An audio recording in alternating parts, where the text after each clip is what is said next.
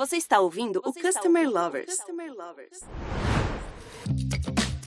Olá pessoal, sou Leonardo, head da High Academy, a primeira business school voltada exclusivamente para cliente.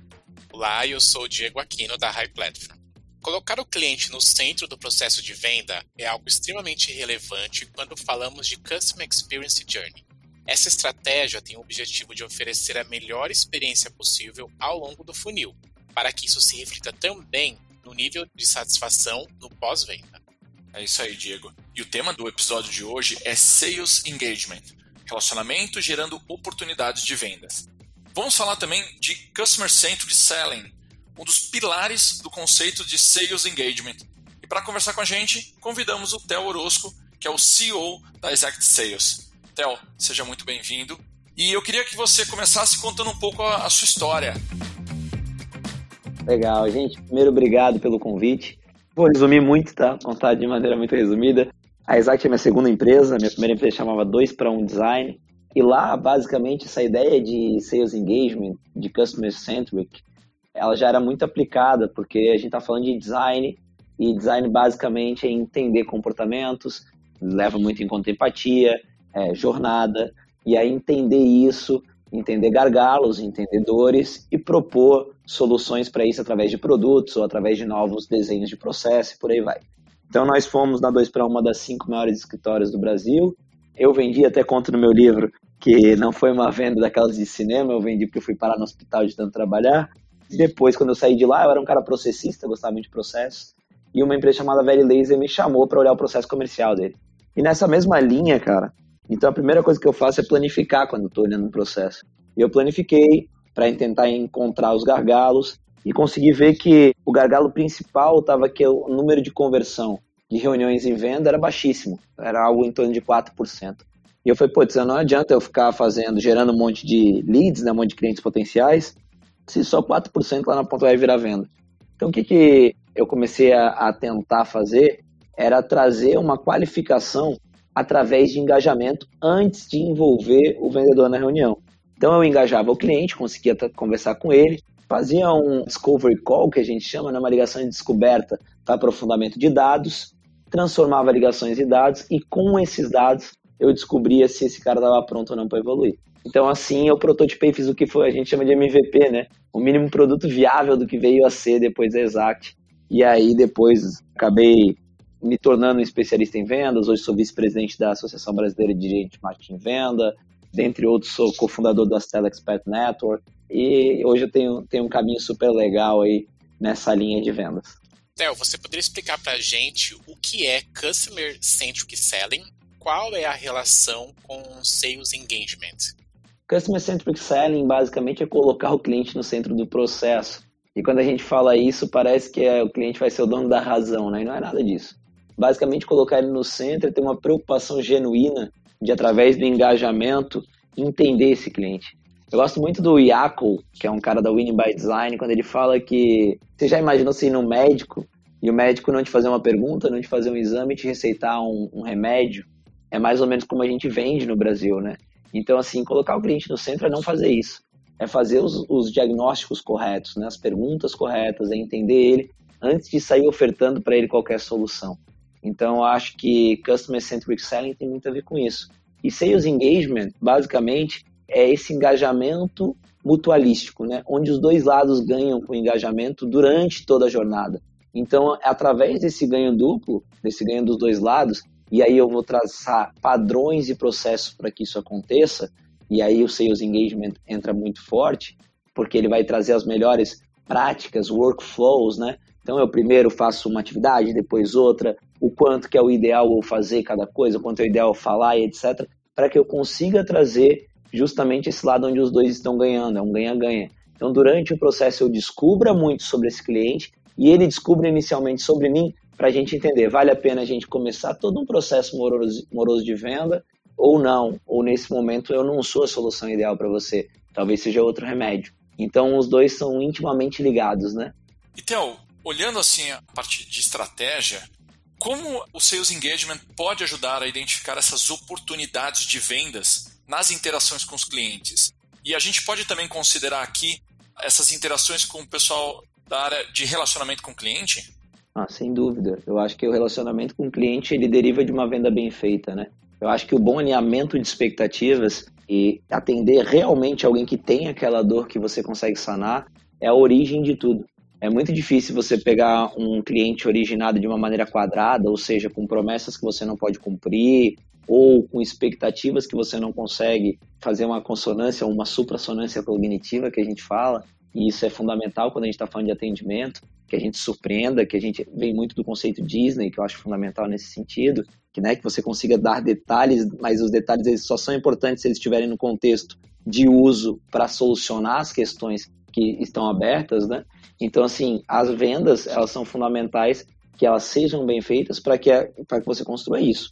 Elas sejam feitas em cima de reais entregas que você pode ofertar ali na frente. E aí, quando a gente fala de sales engagement, dessa ideia de trazer os dados, basicamente eu consigo aprofundar. Você imagina que as vendas possam ser feitas sem coletar alguma informação técnica fundamental, por exemplo? Já pensou você fazer uma venda e chegar lá na ponta e você descobre que esse cara não pode integrar alguma plataforma que você precisava ter integrada? Ou, por exemplo, que a velocidade da esteira de produção dele é mais, é mais veloz do que você pode implementar uma máquina? Isso acaba com qualquer atendimento. Você não tem como resolver esse tipo de coisa. Então, isso tem que ser trazido lá para o início da jornada. E esse tipo de entendimento técnico, situacional e de dor em, em si, ele tem que vir nesse momento de engajamento inicial. Nesse momento em que você prospecta, e, aí, indiferente de ser inbound ou outbound marketing, vamos dizer assim, você tem que aprofundar, porque mesmo que você consiga coletar, por exemplo, compre listas, que você tenha dados públicos, ou que ele já tenha preenchido landing pages e tenha deixado dados, isso são dados superficiais, são shallow, né? Então você está falando de dados que não vão te realmente trazer as análises de o quanto esse cara, o quanto você tá, vai estar tá vendendo água no deserto para ele e não areia no deserto. Né? Vender areia no deserto fosse o tempo, foi o tempo que era bom, principalmente para quem deriva de SaaS, software como serviço, ou quem espera ter recorrência. Se você espera ter recorrência, não é vendendo qualquer coisa que você vai ter isso. É fundamental que você tenha esse alinhamento através do engajamento para que, inclusive, melhore a tua qualidade de atendimento, de retenção e de expansão. Né? E na sua experiência, Theo, como você tem visto esse conceito aplicado aqui no Brasil? Qual nível de maturidade de sales engagement você tem visto nas empresas brasileiras aqui? É, cresceu muito, né? A gente até vem catequizando muito ao longo da história da Exact nesse sentido.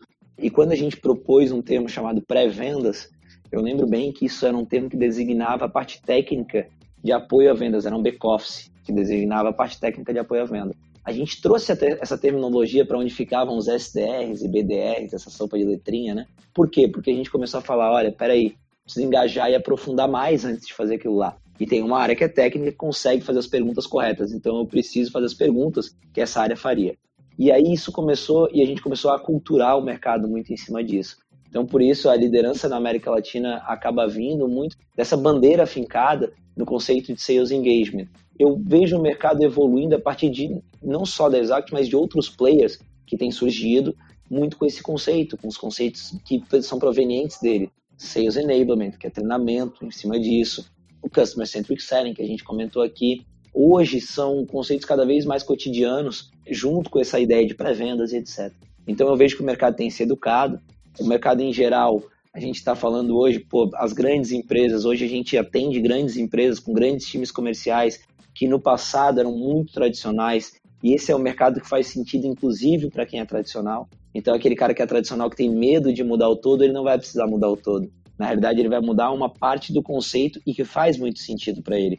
Então, a gente tem é, visto empresas tradicionais como Philips, BASF, Globo, é, enfim, SAP, são empresas super tradicionais que têm mudado esse conceito e a gente tem felicidade de estar junto com elas apoiando nesse caso. Theo, quais as formas de identificar um comportamento de compra e depois como transformá-lo em um comportamento de relacionamento?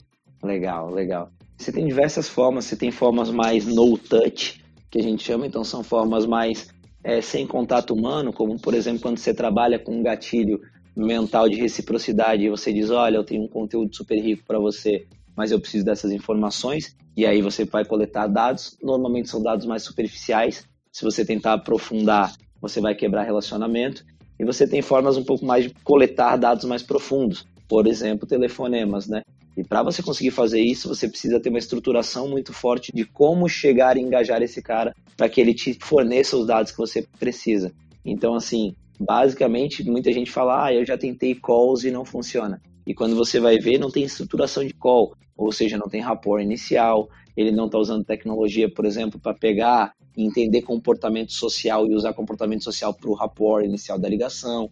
Tem uma série de, de técnicas que as ferramentas ajudam e que os processos têm que comportar, que vão te ajudar nesse sentido. Então, assim, para mim, as formas principais são provenientes da extração, da boa extração de dados, e quanto mais profundos forem os dados, melhor. E a partir disso você tem vários conceitos que você pode seguir.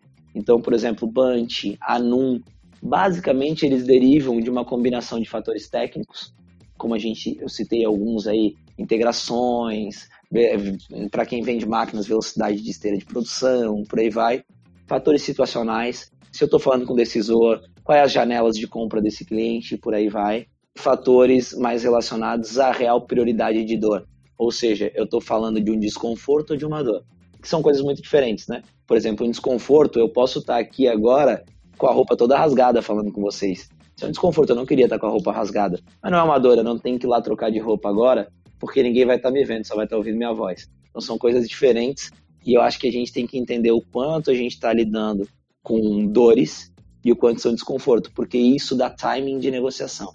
Então, basicamente, quase todas as formas de qualificação vão ser um composto de variáveis que estão de acordo com isso, como orçamento, como então assim são variáveis que estão de acordo com esses três fatores principais. Então, o novo, o novo comportamento do consumidor, ele exige que as empresas identifiquem ele como único, né?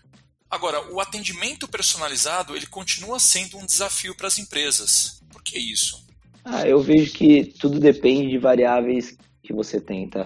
Então, por exemplo, assim, vamos entender que uma empresa tem um addressable market fit, um mercado endereçável muito grande, tá? Então, ela é uma empresa B2C, vende para o mercado final, o mercado endereçável dela é muito, muito grande e ela consegue trabalhar com mais automações através de vendas no touch, por exemplo, onde ela simula personalização, mas é nítido que, obviamente, ela não está falando de um contato humano, ela não está falando de uma adaptação humana, e aí normalmente você está relacionando com tickets menores também. Então, assim, ou seja, ela não pode despender muito dinheiro porque depois ela não vai conseguir reaver esse dinheiro com lucro. Ou seja, o custo de aquisição de cliente dela, o CAC, não pode ser tão grande a ponto de não justificar o retorno, que é o L, seria o LTV, o Lifetime Value. Então, essas duas métricas elas têm que estar em equilíbrio, em sinergia. Isso define muita coisa.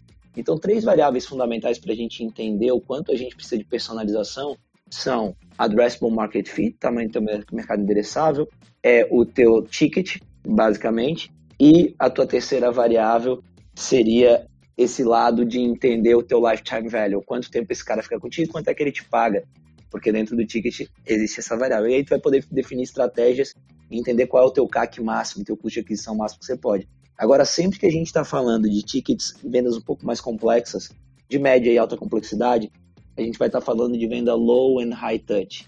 Né? A gente tem cinco divisões de venda que eu acho importante a gente entender. Tem a no touch, não envolve questões humanas. Tem a low touch, envolve normalmente uma pessoa com pouca interação. A gente tem a mid touch, envolve normalmente duas pessoas, um prospectador, um vendedor, um pouco mais de interação. High touch, normalmente a gente está falando de solution selling, você constrói a solução com influenciadores até chegar no decisor, é uma venda complexa e você tem other people touch, outras pessoas fazem a venda por você.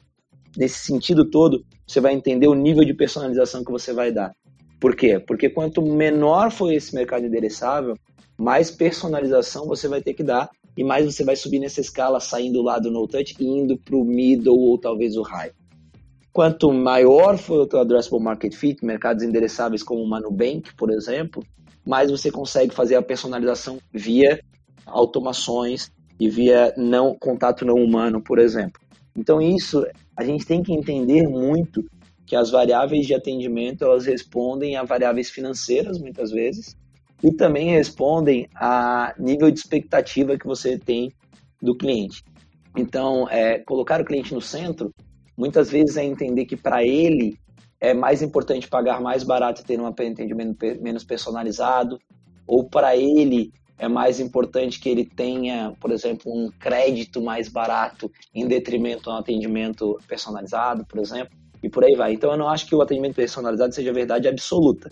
Agora, sempre que for possível você levar, seja qual for a forma, ao mais próximo de parecer um atendimento personalizado, melhor. Por que, que as empresas têm dificuldade no Brasil de fazer isso, mesmo quando elas, elas não estão trabalhando com limitações agressivas de CAC, de custo de aquisição de cliente?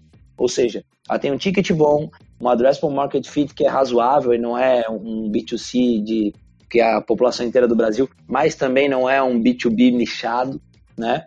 Então, assim, é, ela tem essa possibilidade de gastar dinheiro e mesmo assim ela não consegue ter atendimento personalizado.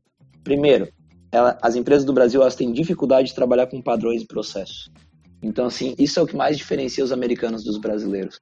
Os americanos, eu acredito que nós somos mais inteligentes e mais criativos, né? O problema nosso é que a gente quer que essa inteligência e essa criatividade seja livre.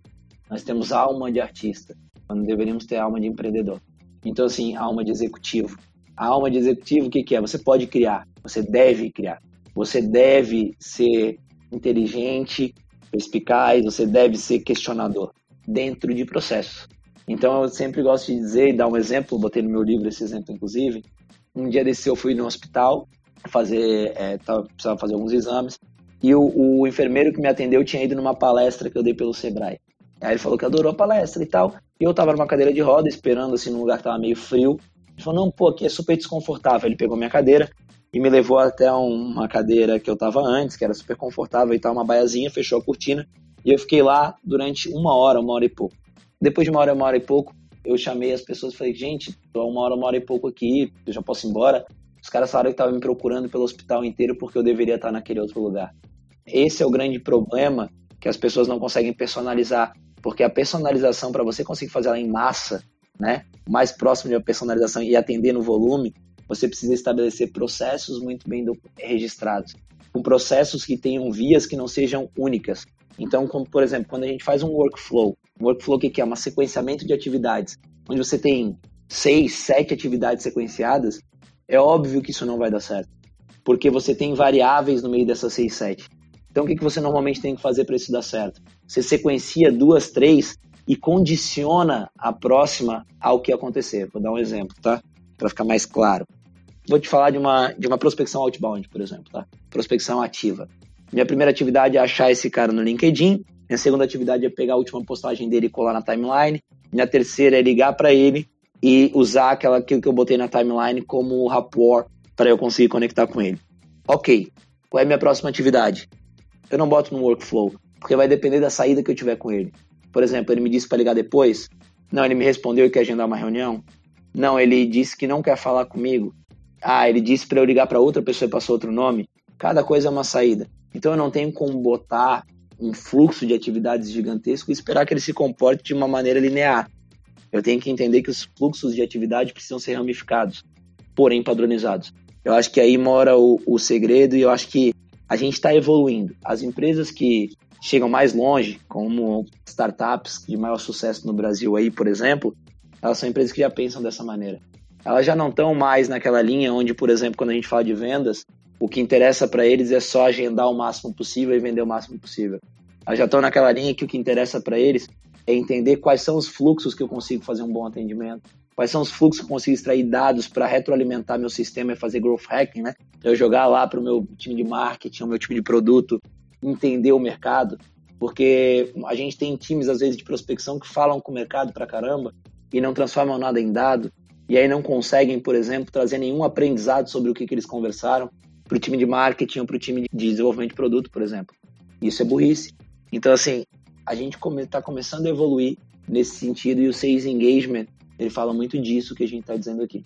Theo, existem formas de fazer atendimento personalizado, mas de forma escalável? E você pode dizer as estratégias para isso acontecer? Eu acho que vai muito na linha da minha última resposta, sabe? Eu acho que sim, existem formas de você buscar se aproximar de um atendimento personalizável de maneira escalável.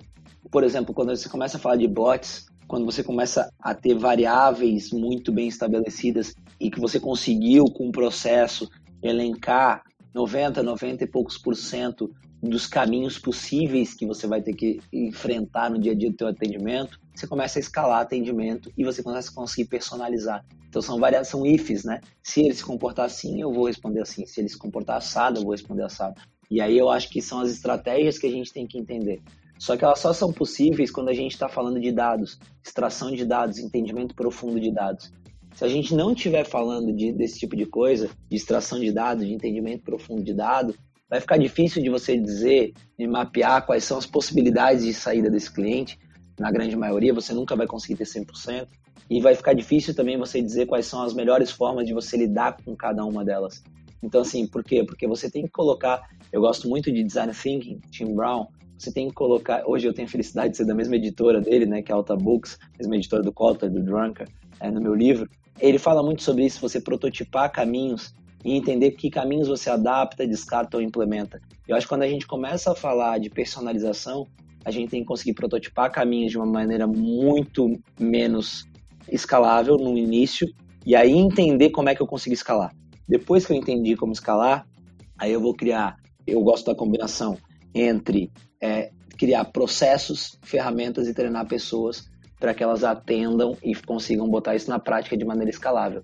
É necessário tecnologia, é necessário bom desenho de processos e é necessário treinamento das pessoas para performar a partir disso.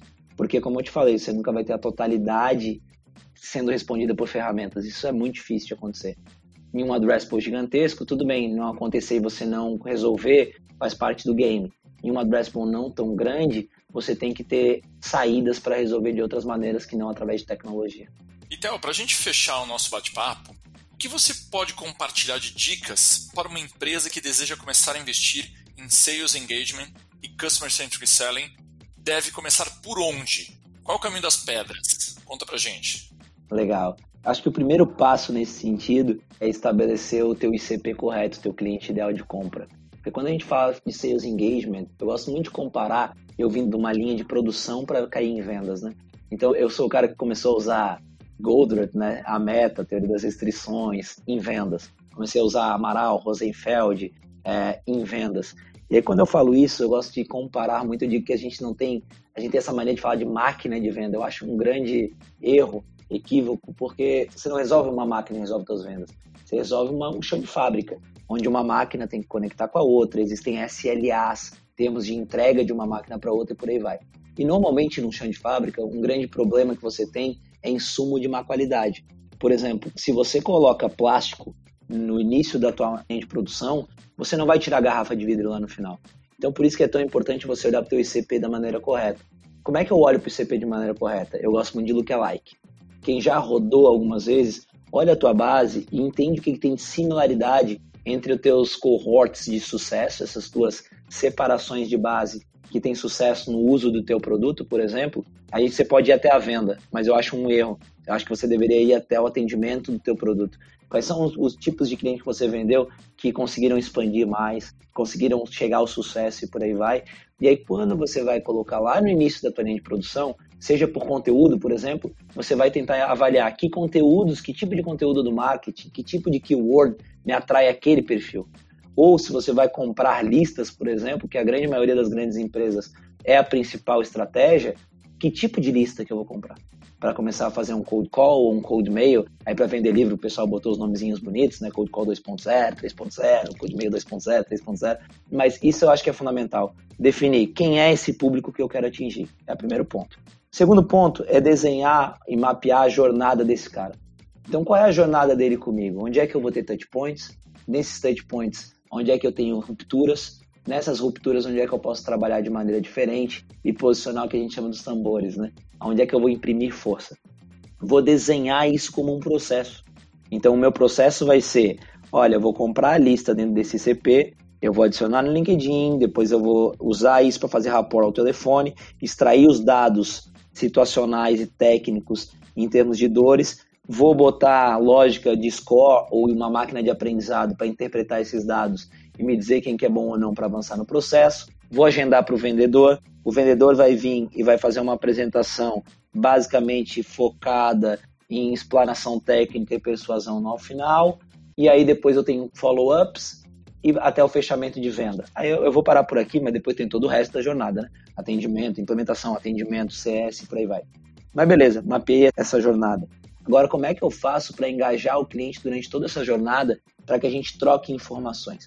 Eu dei informações para ele, ele retorne para mim. É uma espécie de reciprocidade ao longo de toda a jornada. Então, normalmente você vai estar tá lidando com desenho de processo e prototipando. Peraí, eu vou fazer a seguinte, eu vou fazer essa pergunta primeiro, depois essa, depois essa. Ah, não, não deu certo. Vou tentar dar o rapport por aqui, vou tentar dar por ali. E aí eu vou botar em prática para prototipar. Melhor forma de você fazer isso, escolher boas tecnologias que sustentem os processos. Só que só com tecnologia e processo você não chega a lugar nenhum. Então o que, que eu tenho que fazer agora? Treinar, primeiro, convencer as pessoas de que aquilo é o melhor caminho. Então, convencer as pessoas que elas precisam olhar para o processo, que aquelas ferramentas não estão engessando elas, elas estão sim trazendo elas para uma esfera mais estratégica, ao invés de ficar só na operacional e tática. Então, esse é um, um primeiro conceito que você tem que fazer as pessoas do teu time acreditarem e comprarem. Segundo ponto, convencendo as pessoas de que elas precisam ter um real interesse no lead durante toda a abordagem. Então, assim, que elas vão aprender com aquilo ali. Terceiro ponto, convencendo as pessoas de que a ferramenta é fundamental para que elas consigam fazer isso. E aí, depois disso, motivando essas pessoas para dar volume, porque você não consegue entender mercado e não adianta você fazer com um, dois clientes, a não ser que você esteja falando de high touch, fazer que esse volume aconteça sem perder essas características que eu falei antes. Então, acho que esse é o grande um overview de passo a passo, basicamente. Parece um pouco complexo em alguns, alguns aspectos que eu falei, mas ele é relativamente simples porque normalmente você já tem essas respostas, principalmente para as empresas que não estão começando, que já rodaram, você tem essas respostas nem que seja qualitativamente dentro da tua empresa. Então, assim, o ideal, obviamente, é o quantitativo, mas a maioria das empresas no Brasil não tem cultura de dados. A maioria das empresas no Brasil, por exemplo, ao prospectar, não, não transformam o que elas estão descobrindo ali em dados para depois tomar, ter inteligência a partir disso. Então, você acaba tendo que ir pelo qualitativo, ele é mais arriscado, mas você vai fazer protótipos e tentar entender se o qualitativo está no caminho de resposta correta. Se tiver, golaço, vamos embora e vamos aumentar vendas com qualidade, deixando um lead muito mais pronto e muito mais sinérgico para o atendimento, para manutenção e para expansão. Eu acho que esse é o grande ponto. Acho que as áreas da empresa são interligadas, elas não podem se comportar como ilhas. Então, é, essa comunicação entre time de atendimento e o time de prospecção, de qualificação, ele é fundamental. Você tem que fazer uma qualificação não só para trazer o cara mais fácil de vender, mas para trazer o cara mais fácil de atender e gerar sucesso. Por isso que eu falo muito de CP eu acho que tudo começa por aí. Hoje o Theo trouxe vários insights sobre como o relacionamento, o customer experience e o foco no cliente podem trazer excelentes resultados em vendas. Theo, muito obrigado pela sua participação. E agora eu vou deixar o microfone aberto para você compartilhar um recado final com a nossa comunidade. Show de bola. Agradeço o espaço. Quem quiser me conhecer mais, meu Instagram, meu LinkedIn estão abertos até o Orosco. Eu acho que como mensagem final, esteja atento ao teu cliente, tanto interno como externo. Entenda que muitas vezes a resposta do que você está buscando em várias outras fontes está lá. A única questão é que você está fechando o ouvido para isso e não está fazendo de forma inteligente. Hoje, os dados, você ter um banco de dados próprios aprofundado sobre o teu cliente, é uma tua maior riqueza que uma empresa pode ter. Então, assim, faça esse banco de dados com teus clientes, entenda sobre eles durante toda a jornada, durante a prospecção, durante as vendas, durante o atendimento. Faça com que isso, o comportamento dele, não só o comportamento raso, ou seja, de consumo, o quanto ele está usando a minha plataforma e por aí vai, mas o profundo, o quanto eu, as conversas têm que gerar esses dados e gerar essas grandes big datas, vamos dizer assim, específicas, tá? E eu acho que a gente tem que sim estar tá com o ouvido aberto para o nosso cliente e não só o externo, cliente interno também. Então, dentro das empresas, ouçam muito seus times de prospecção, seus times de venda, não como os caras da verdade absoluta, mas ouça eles para que você consiga levar eles para esse processo, para que você consiga levar eles para uma cultura de padronização, uma cultura de organização porque é ela que te dá possibilidades de crescimento em escala. Todo um time que depende de talento, depende somente de talento, depende somente de pessoas extremamente capazes, esses times não conseguem escalar, não conseguem reproduzir e crescer de uma maneira sustentável. Então você tem que ter talentos, você tem que ter esses caras, mas eles têm que te ajudar a melhorar o processo. Porque o teu segredo não está nas pessoas de curva A. As pessoas de curva A, elas têm que ser input para os teus processos. Teu segredo está em as pessoas de curva B e C seguirem processos e diminuírem o delta de homogeneidade do teu time. Ou seja, o desempenho entre os melhores e os piores, a diferença desse desempenho ser o menor possível. Tá bom? Espero que tenham gostado, espero que tenha sido um conteúdo rico. E quem quiser conhecer mais, volto a frisar, as mídias da Exact e a minha estão totalmente abertas. Obrigado, pessoal. E para quem quiser acompanhar a gente, acesse o nosso perfil no Spotify, no YouTube e continue acompanhando para os próximos episódios. Obrigado, pessoal. Tchau, pessoal. Até a próxima. Você acabou de ouvir o Customer Lovers, o podcast da High Platform.